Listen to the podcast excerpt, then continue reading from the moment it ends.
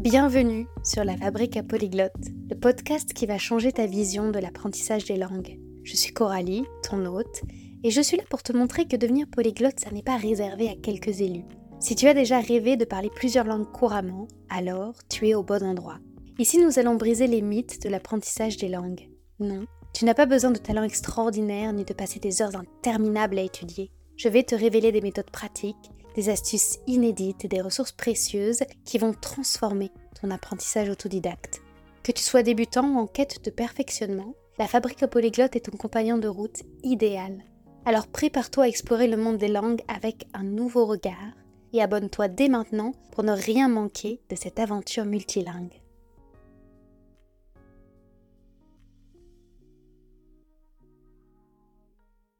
Hey, le thème de notre épisode du jour c'est s'amuser. Le truc assez dingue dont je me rends compte aujourd'hui, c'est que on peut avoir des approches différentes, des moteurs différents et finalement arriver à la même méthode. Parce que quand je me suis approchée de Jeanne, de Naturellement, c'était parce que son motto, c'est l'amusement. Sa promesse, c'est de nous faire découvrir la méthode pour apprendre l'allemand en s'amusant et parler au quotidien dans une ambiance conviviale et décomplexée. Donc moi, je voulais vraiment savoir ce qui se cachait derrière son approche de l'amusement. Comment Jeanne fait-elle pour mettre au cœur de l'apprentissage la joie, euh, le fun, et comment est-ce qu'on peut arriver à parler de manière décomplexée. Et en réalité, ce que vous allez découvrir dans cet épisode, au-delà du caractère de Jeanne, de sa personnalité, de, des conseils qu'elle nous donne pour le norvégien qu'elle a elle-même appris euh, il y a peu de temps, au-delà de tout ça, vous allez voir que ce à quoi on arrive au final dans cette méthode, c'est ce à quoi arrivent d'autres personnes avec d'autres objectifs. On peut avoir un objectif de minimalisme comme Léa de Léa English est arrivée aux mêmes conclusions. On peut avoir un objectif d'efficacité extrême comme Tom de apprendre une langue. On peut avoir des objectifs de mémorisation. En fait, on finit par arriver à la même chose, c'est-à-dire retirer l'inutile, être en paix avec le fait de faire des erreurs. Je vous raconte pas tout en fait. Il faut que vous les retrouviez à travers cet épisode. Mais d'abord, quelques mots de plus sur notre invité du jour, Jeanne. Jeanne est à la tête d'une chaîne YouTube qui s'appelle Apprendre naturellement et qui compte plus de 130 000 abonnés mais aussi son équivalent pour ceux qui sont allemands, qui veulent apprendre le français, Einfach Französisch, mais pas seulement. Apprendre naturellement, c'est aussi une plateforme où on peut apprendre l'allemand en ligne facilement en étant accompagné par Jeanne et son équipe et en étant mis en lien avec la communauté franco-allemande qu'elle a créée avec ces deux plateformes. Autre chose que j'aimerais te raconter, parce que je te disais en introduction que on y retrouvait l'essentiel de ce qui fait un bon polyglotte dans cet échange, mais pas seulement. Il y a quelque chose que tu retrouveras dans aucun autre épisode de podcast, c'est la notion de convivialité et la notion d'amusement de Jeanne. Elle est hyper intéressante parce qu'elle vient aussi de la relation à l'autre. Et il y a toute une réflexion sur le présentiel et sur la communication interpersonnelle que je trouve très chouette parce que certaines personnes, peut-être un peu geeks de langue, vont avoir plutôt tendance à voir l'apprentissage des langues comme un outil de stimulation intellectuelle en soi qui fait que la connexion ou le dialogue n'est pas ce qui prime, mais dans l'approche de Jeanne, c'est quand même par la relation à l'autre qu'on s'amuse aussi, et je trouve ça personnellement très intéressant. Donc je te laisse sans plus tarder à l'écoute de cet entretien. Bonne écoute Bonjour Jeanne, je suis ravie de t'avoir avec moi à la Fabrique à Polyglotte pour parler de fun, pour parler de comment on peut s'amuser quand on apprend les langues, mais avant ça, eh bien on a besoin de te connaître un peu plus et surtout qui tu es comme apprenante. Waouh euh, j'ai combien de temps pour ça déjà?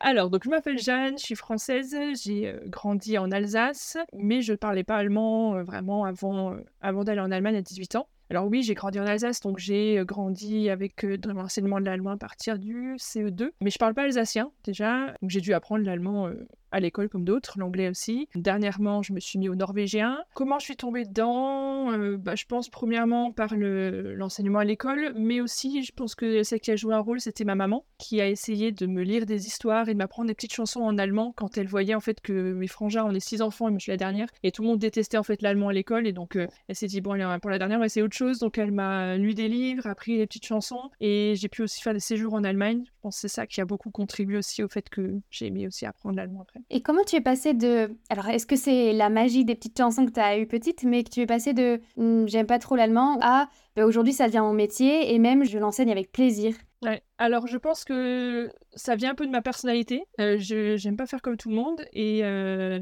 puis relever des défis, ça a toujours été un peu mon truc. Et en fait, à 18 ans, quand j'ai fini mon bac, donc les cours d'allemand, c'était horrible. hein. Au lycée, j'ai détesté les cours d'allemand, j'avais une prof, c'était l'horreur. Mais en fait, j'avais pas envie de partir dans des études euh, HEC ou je sais pas quoi. J'étais bonne élève, j'aurais pu faire, mais ça m'intéressait pas. Et donc moi, je voulais faire une année de volontariat faire comme tout le monde. hein. Et donc je connaissais deux trois personnes qui avaient fait ça aux États-Unis. Et moi, je me suis dit, bah non, je vais aller faire ça en Allemagne, comme ça, je vais apprendre en même temps une langue. Et donc je suis partie en Allemagne. Donc vraiment esprit de contradiction quoi, de faire euh, de faire autre chose. Et, et après, je suis arrivée en Allemagne et là, bah, je me suis sentie bien parce qu'en fait, j'avais 18 ans, je découvrais la vie, je découvrais le monde et puis euh, j'ai accroché avec l'Allemagne comme j'aurais pu accrocher avec un autre pays si j'étais allée ailleurs quoi. Mais euh, ouais. Est-ce que tu te souviens précisément de ce moment où c'est passé de l'esprit de contradiction à vraiment apprécier une langue? Parce que ça coûte quand même quelque chose. On n'apprend pas une langue en 5 secondes, ça demande de l'investissement. Bah, en fait, j'ai dû apprendre quand même beaucoup euh, à l'école, hein, faut quand même le dire. J'ai des tableaux de déclinaison, les règles de grammaire, ça, j'en ai mangé, mais je comprenais rien. Et arrivé en Allemagne, en fait, comme je, je travaille dans un jardin d'enfants avec des enfants de 3 à 6 ans, en fait, t'as pas le temps de te poser ces questions-là. Les gamins, ils viennent, ils te parlent, t'es une adulte, tu dois euh, les comprendre.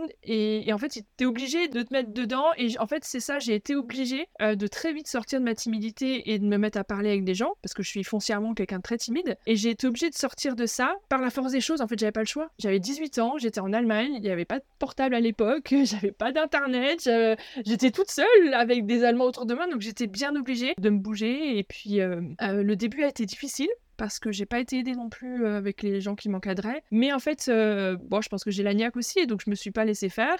Et je, sais qu'en tout cas, de- par rapport au moment clé, il y a un moment où j'ai été super fière, en fait, de... Ça devait être au bout de 2-3 mois, où j'ai réussi à faire une blague en allemand. Je sais plus quelle était la blague, mais j'étais très fière de moi.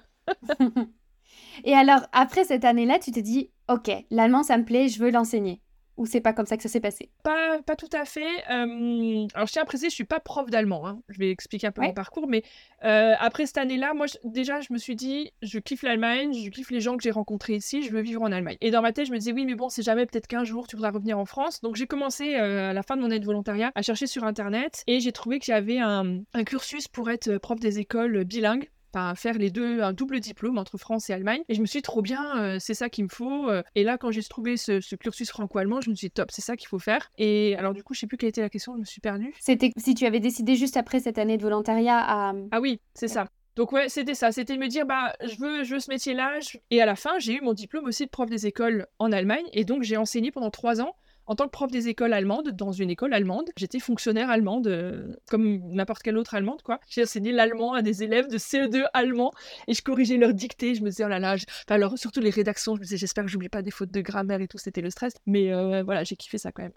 J'imagine bien. Et alors, comment est arrivé naturellement? Naturellement est arrivé quelques années après. En fait, euh, bah, donc j'ai travaillé trois ans en Allemagne et puis finalement je me suis mariée avec un Français. Donc j'ai euh, bah, quitté l'Allemagne, quitté euh, mes rêves de vivre en Allemagne, d'avoir des enfants bilingues, d'avoir un mari allemand, etc. pour pour m'installer avec lui et je suis toujours avec lui, je suis toujours très heureuse. hein. mais voilà, c'était un, choix qui n'a pas été évident quand même de renoncer à tout ça, mais c'était notre choix de vie aussi à deux. Et du coup j'ai pris un poste d'instit française basique dans une école primaire. En fait j'ai laissé l'Allemagne de côté. J'ai vraiment mis la parenthèse. Et, en fait, j'ai eu un moment de crise où je me suis dit, mais c'est pas, pas ça, quoi, je m'y retrouve plus. Et en fait, ça a été le moment de déclic où je me suis dit, bah, j'ai besoin d'autre chose, j'ai envie d'autre chose.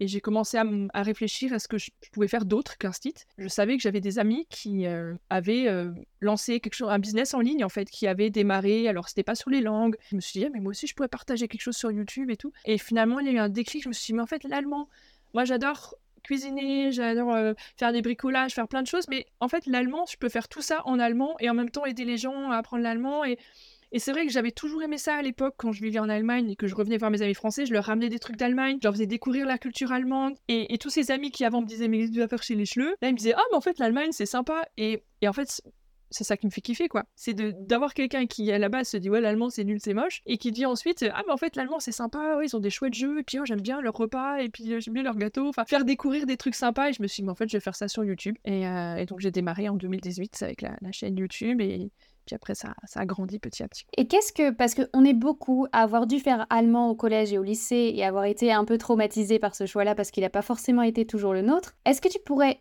Tu saurais mettre des mots sur ta relation avec cette langue? Est-ce qu'on doit connaître, nous, qui avons été traumatisés par cet apprentissage, qu'est-ce qu'il y a d'absolument beau et merveilleux dans le pays qu'on doit absolument connaître?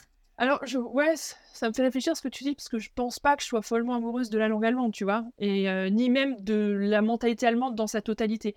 Il y a énormément de choses que je trouve vraiment chouettes dans la langue, par exemple, le fait que ce soit les, mots légaux là, que, tu, que tu mets ensemble. C'est une langue qui est très logique. Donc, une fois que tu as compris la logique, en fait, tu, tu l'appliques. Et, et puis, c'est rigolo. Il y a des expressions qui sont trop drôles. et, en fait, donc voilà, il y a des choses dans la langue qui sont chouettes. Il y a des choses dans la mentalité qui sont chouettes. Moi, j'aime cette ouverture, ce fait qu'ils sont pas forcément fiers d'eux, mais que du coup, ils sont hyper ouverts à faire plein de choses. Ils sont plus tournés sur le vert, sur l'écolo, sur, euh, sur le naturel, sur le fait maison, le bricolage, etc.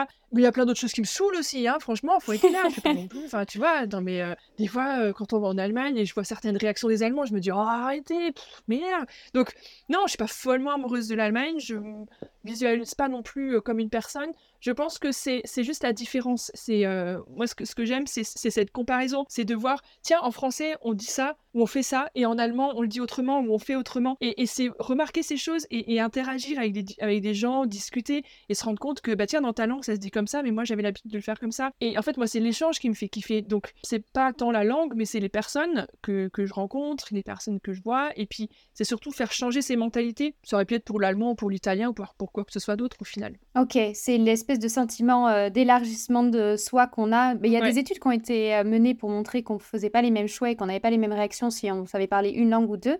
Ok. Et puis ça donne cette ouverture d'esprit. Enfin, moi je pense que, euh, je disais souvent en rigolant, le jour où je serai ministre de l'Éducation nationale, on, forcera tous les étudiants pendant leur cursus à partir à l'étranger. Les Allemands, ils font quasiment tout ça. Hein. Ils ont, enfin, quand je dis en allemand que j'ai fait un FSJ, ça s'appelle Freiwilliges Soziales c'est le nom en allemand de cette année volontaire que j'ai faite, je peux leur donner l'initiale, ils savent ce que c'est parce que la moitié en a fait une ou connaît quelqu'un qui l'a fait ou est parti à l'étranger. Alors qu'en France, je trouve qu'on est un peu trop tourné sur nous-mêmes, on s'ouvre pas assez aux autres. Et en fait, cette expérience d'aller, on s'en fout après au final. Euh, moi, si j'ai quelqu'un qui regarde mes vidéos qui entend cette interview et qui se dit, bah tiens, euh, ça y est, je vais me lancer à apprendre une autre langue que l'allemand, je serais trop contente. Autant que s'il apprend l'allemand, je m'en fiche au final qu'il apprenne l'allemand. C'est peut-être un peu choquant ce que je dis, mais c'est juste d'aller vers cette ouverture et d'aller vers l'autre qui, est important.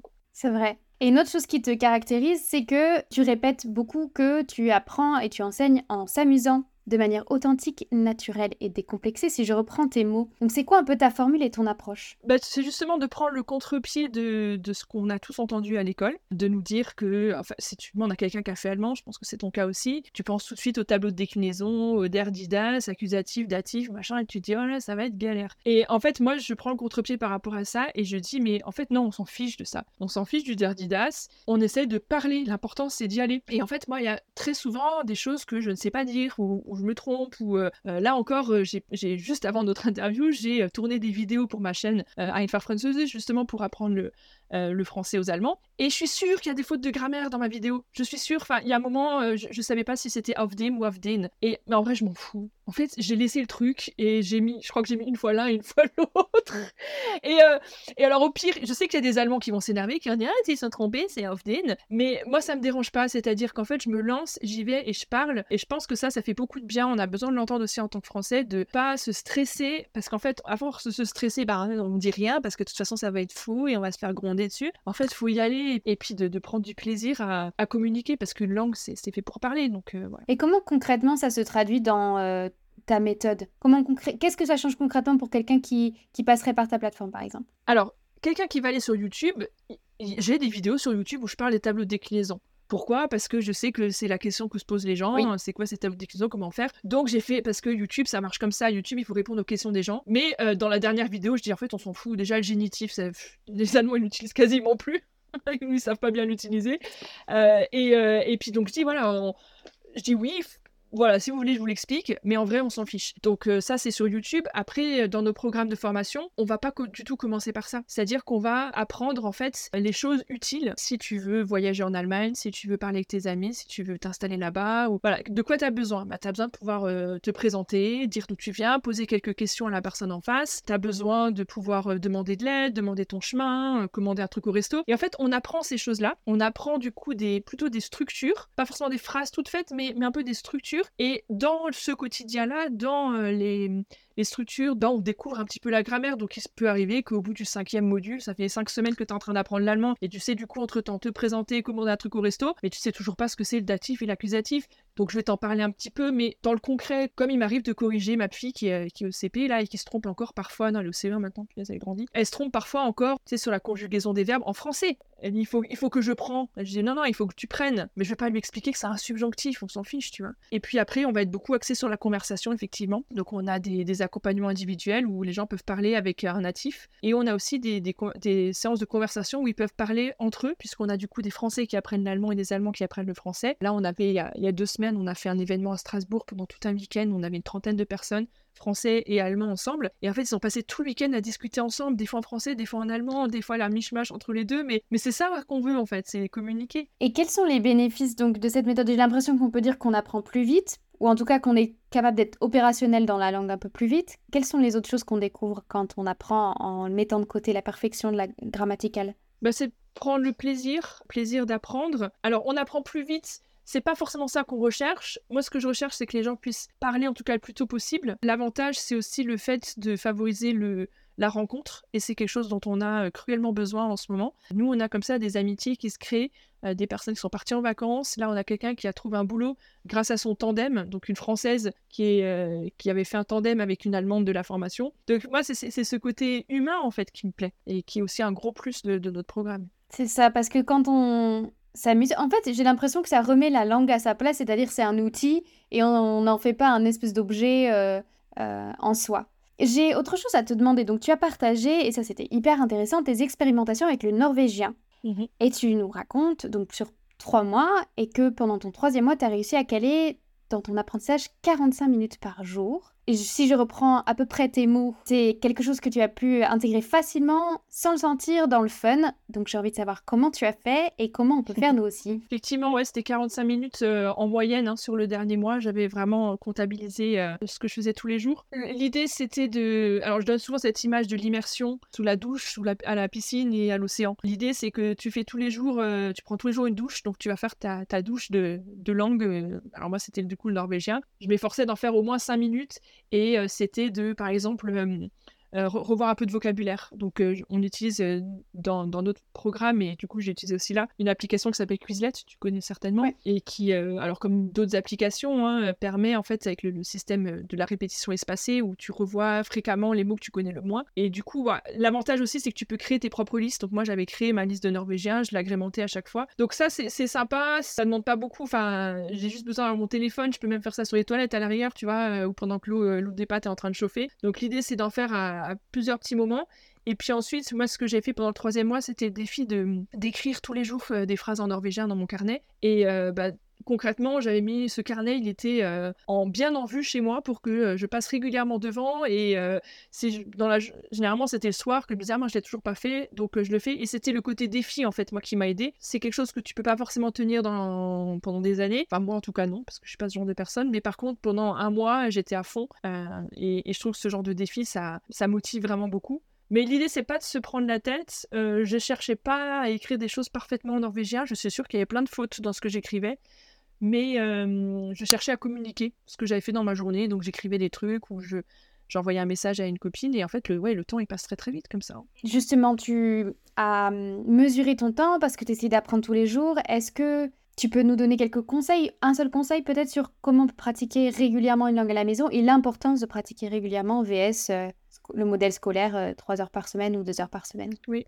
en fait, la régularité, c'est ce, ce dont notre cerveau a besoin. Donc ça, c'est évident que c'est mieux d'en faire tous les jours 5 minutes que 3 heures le week-end et puis rien le reste du temps. Moi, je comprends notre cerveau comme une jungle, en fait, dans laquelle il y a des petits bonhommes qui marchent pour relier les informations entre elles. Donc, euh, le mot euh, en français et puis l'équivalent en norvégien ou en allemand. Et en fait, le truc, c'est que si pendant une semaine, je ne fais pas de norvégien, bah, les mecs, ils vont se reposer, quoi. Et donc, la jungle va pousser partout et, et, euh, je retrouverai plus l'information. Si je veux pouvoir trouver cette information qui est importante pour moi, eh ben, il faut que je le revoie régulièrement pour que le bonhomme, il garde bien le chemin dans la jungle, quoi. Très cool comme image. En parlant de ce qui se passe dans ton cerveau, est-ce que le fait d'avoir euh, passé autant de temps en Allemagne, ça a changé ta mentalité? Est-ce qu'il y a des choses particulières dans ta relation au temps qui a changé depuis tes 18 ans? Oh là là, ça fait, un bail là. oui, certainement. Il y a, y a, pas mal de choses dont je suis impactée bah, notamment, tu vois, là, on, est 15 novembre, euh, je suis en train de me dire, punaise, dans deux semaines, c'est le calendrier de l'Avent, il faut vite que je me prépare un truc. Parce que euh, en Allemagne, le calendrier de l'Avent, c'est évident pour tout le monde. Euh, toute une histoire Noël en Allemagne et en France, mais oui, je pense qu'il y, y, a des choses qui. qui Je pensais particulièrement à la relation au, temps, à la ponctualité, à la rigueur, qui est peut-être ah aussi dans le cliché. Mais est-ce que, par exemple, tu conseilles d'apprendre tous les jours à la même heure ou de faire d'avoir des, habitudes un peu comme ça Ouais, je sais que c'est très à la mode de dire ça, et la morning routine et tous ces trucs-là. Moi, je suis très freestyle, hein, donc. Euh, c'est ce que je vois, donc je me disais, ouais, où s'est greffé l'Allemagne dans son cerveau? Est-ce que tu vois une erreur récurrente dans le rapport aux langues, dans les personnes que tu accompagnes, que tu aimerais souligner, présenter pour dire, ah, évitez de faire ça? C'est de pas parler. C'est vrai. En fait, il y a trop de gens qui ont peur, qui ont peur de parler et qui se disent, il faut d'abord que je sache plein de trucs avant de pouvoir parler. Et en fait, c'est complètement faux parce que plus t'attends, moins t'oseras. J'apprenais le norvégien depuis huit jours. Là, au mois de mai ou avril, quand j'ai démarré, ça faisait huit jours que j'apprenais et j'étais à un congrès international où j'ai rencontré du coup des Norvégiens. Enfin, je les cherchais partout parce que je voulais parler avec quelqu'un. Et euh, à chaque fois que j'en voyais un, je lui sortais mes quelques phrases. Euh, donc, je savais dire euh, Je m'appelle Jeanne, j'ai 40 ans, j'habite en région parisienne, je viens de France et j'apprends le norvégien depuis une semaine. Voilà. Et mais je savais dire ces phrases-là en norvégien, donc c'était trop bien. À chaque fois, je sortais mes quelques phrases. Et très vite, j'ai appris aussi la phrase je ne comprends pas, parce qu'en fait, du coup, il me disait ah, c'est vachement bien. je fais comprends Mais c'était tellement satisfaisant de se dire ça fait huit jours que j'apprends et c'est bon, je peux déjà parler avec des gens. Et je pense que ça, ça c'est une énorme erreur qu'on fait parce qu'à l'école, on nous a tapé sur les doigts dès qu'on parlait et que c'était pas juste. Donc on a peur. C'est très français d'avoir peur. Je sais pas si c'est que français, mais oui, oui. Une autre différence que j'aimerais qu'on soulève, tu accompagnes les gens qui apprennent si bien pour le travail que pour le plaisir. Ça change quoi, eux, dans leur manière d'aborder les choses Ou toi, peut-être de les accompagner? Pas grand-chose en vrai. Ouais. Parce que hum, bah, quelqu'un qui apprend pour le travail, un jeune actif qui veut s'installer en Allemagne, euh, bah, il est, peut-être un peu plus motivé aussi parce que euh, il y a sa vie pro aussi qui est en jeu. Moi, j'ai beaucoup de retraités qui veulent apprendre pour pouvoir parler avec leurs petits enfants. On peut se dire bon, euh, ils s'en foutent un peu plus, mais en fait non parce qu'ils ont vraiment aussi un. En fait, chacun a sa motivation différente. Et en vrai, dans le travail en Allemagne, tu peux aussi beaucoup te débrouiller avec l'anglais, mais c'est quand même mieux de pouvoir parler allemand pour t'intégrer aussi dans la société. Donc, au final, c'est à peu près les mêmes compétences dont ils ont besoin. Ils ont tous besoin de pouvoir se présenter les deux, dire d'où ils viennent, poser des questions, euh, aller commander au resto et faire une blague. Enfin, tu vois, c'est, euh, j'ai pas l'impression que ça change. Euh. C'est vrai que maintenant que tu le dis, j'avais fait un petit défi avec une plateforme pour l'allemand pour reprendre des cours et, j'avais rencontré pas mal effectivement de, retraités. N'attendez pas d'être à la retraite pour reprendre les langues. Même si vous aurez du temps et que c'est sans doute très chouette pour commencer une nouvelle activité à ce moment-là, n'attendez pas la retraite, s'il vous plaît. On peut commencer avec quelques minutes par jour. Donc, la méthode. Jeanne, c'est une méthode où on s'amuse et pour autant, parler, ça fait peur. Comment tu rends ça ludique? Hmm. Ça, c'est une bonne question. c'est pas que les autres n'étaient pas bonnes, mais euh, euh, c'est vraiment un défi. Franchement, faut être honnête, c'est vraiment un défi. Donc nous, on lance souvent des petits challenges dans notre groupe euh, de voilà pendant 24, pendant 21 jours, poster tous les jours un truc. mais ça reste, comme on est à distance, il faut quand même que chacun chez soi se bouge, tu vois. Et, donc, il faut que chacun aussi se prenne en main. Le, fait que ce soit à distance, ça facilite pas les choses, je trouve. Euh, on, a des, sessions où les gens peuvent converser entre eux, mais comme c'est aussi souvent des personnes plus âgées, ils sont pas toujours à l'aise derrière l'ordinateur, etc. Par contre, là, euh, on a vécu un truc vraiment fort dans, notre événement euh, est à Strasbourg, parce que bah, là, en fait, pendant tout le week-end, on leur a fait faire plein d'activités où ils ont été amenés à parler les uns avec les autres, à faire quelque chose les uns avec les autres, à faire un bricolage, à faire un jeu, à inventer une histoire. Pendant tout le week-end, on avait créé tout plein de situations où ils étaient obligés en fait de parler. Et comme ils sont face à un humain bah en fait euh, qui lui-même aussi galère dans l'autre langue ça décomplexe aussi de se rendre compte bah en fait lui aussi il n'y arrive pas forcément aussi bien que moi. Bah, il a autant de mal que moi à s'exprimer dans la langue étrangère. Et en fait du coup tu décomplexes et tu te lances plus. Et en fait euh, mais les gens ils arrêtaient pas de parler de tout le week-end quoi. Et encore maintenant sur le groupe ils sont à fond. Parce qu'il y a je pense que le présentiel a quand même créé quelque chose de très fort qu'on peut pas recréer tout le temps et qu'on essaye de de créer le plus souvent possible euh, aussi à distance. Mais déjà, la dynamique de groupe, elle aide beaucoup parce que quand on, je sais pas, quand on a un blocage pour parler, qu'on réserve à un tuteur en ligne ou un professeur en ligne pour une mm. séance en individuel et qu'on est face à lui, ça peut être hyper intimidant. Et dans le groupe, comme on est avec d'autres personnes qui sont dans la même situation que nous, il y a un phénomène de unique qu'on retrouve peut-être pas euh, après dans les, dans les cours individuels. Enfin, les deux sont complémentaires dans tous les cas. Mais si, vous, si vous avez particulièrement peur, euh, vraiment commencez par euh, un cours de groupe où vous verrez d'autres gens qui sont dans la même situation et qui feront aussi les mêmes erreurs que vous et qui seront en empathie. Et en fait, j'ai peut-être aussi pour euh, quelqu'un qui, écoute ça et qui, a peur de se lancer à l'oral, hein, de parler avec quelqu'un dans un groupe ou tout seul, euh, l'idée aussi auquel on pense pas souvent, c'est de se lancer, de parler tout seul en fait. Mais il y, en a, y en a qui ont besoin de dire, mais je sais pas si ce que je dis c'est juste, et du coup, peut-être que je suis en train de répéter des erreurs. Oui, mais d'où mon premier truc de dire à la base, on s'en fout des erreurs en fait c'est trop français de vouloir faire tout bien et euh, surtout pas le stylo rouge de la maîtresse. Mais euh, on s'en fout. Enfin, je dis franchement, euh, moi, norvégien, je, je, je, me quiche. Hein. Enfin, je veux dire, je, je fais plein d'erreurs, je me trompe sur plein de trucs. Et dans mon petit carnet, j'avais écrit des trucs. Et pendant le voyage, j'ai rencontré un vieux monsieur avec qui on a sympathisé pendant le voyage en train. On a 7 heures de train, qu'on a eu le temps. Et en fait, il a lu mon carnet. Il pensait que j'étais écrivain. Donc. Je fais non, non, euh, j'apprends le norvégien. Et en fait, il a lu mon truc, hein, il m'a corrigé deux, trois trucs, mais on s'en foutait parce qu'il a compris ce que j'avais noté, tu vois.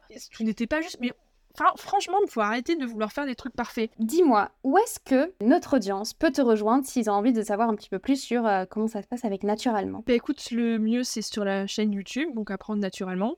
Et normalement, même quand on met apprendre l'allemand, je crois sur YouTube, on arrive maintenant dessus parce qu'on est à plus de 130 000 abonnés là, donc euh, il y a un beau trafic. Et le blog euh, apprendre-naturellement.com, il n'y a pas énormément de contenu, mais euh, il y a un petit guide en tout cas qui est offert avec euh, les 50 phrases de base, un petit livret qu'on peut imprimer et plier pour avoir dans la poche pour aller en Allemagne et avoir les premiers trucs à utiliser. Donc ça, c'est offert gratuit sur les blogs. Yes, donc pour tous ceux qui vont aller faire tous les marchés de Noël qui sont sublimes en Allemagne, munissez-vous d'abord de ce guide.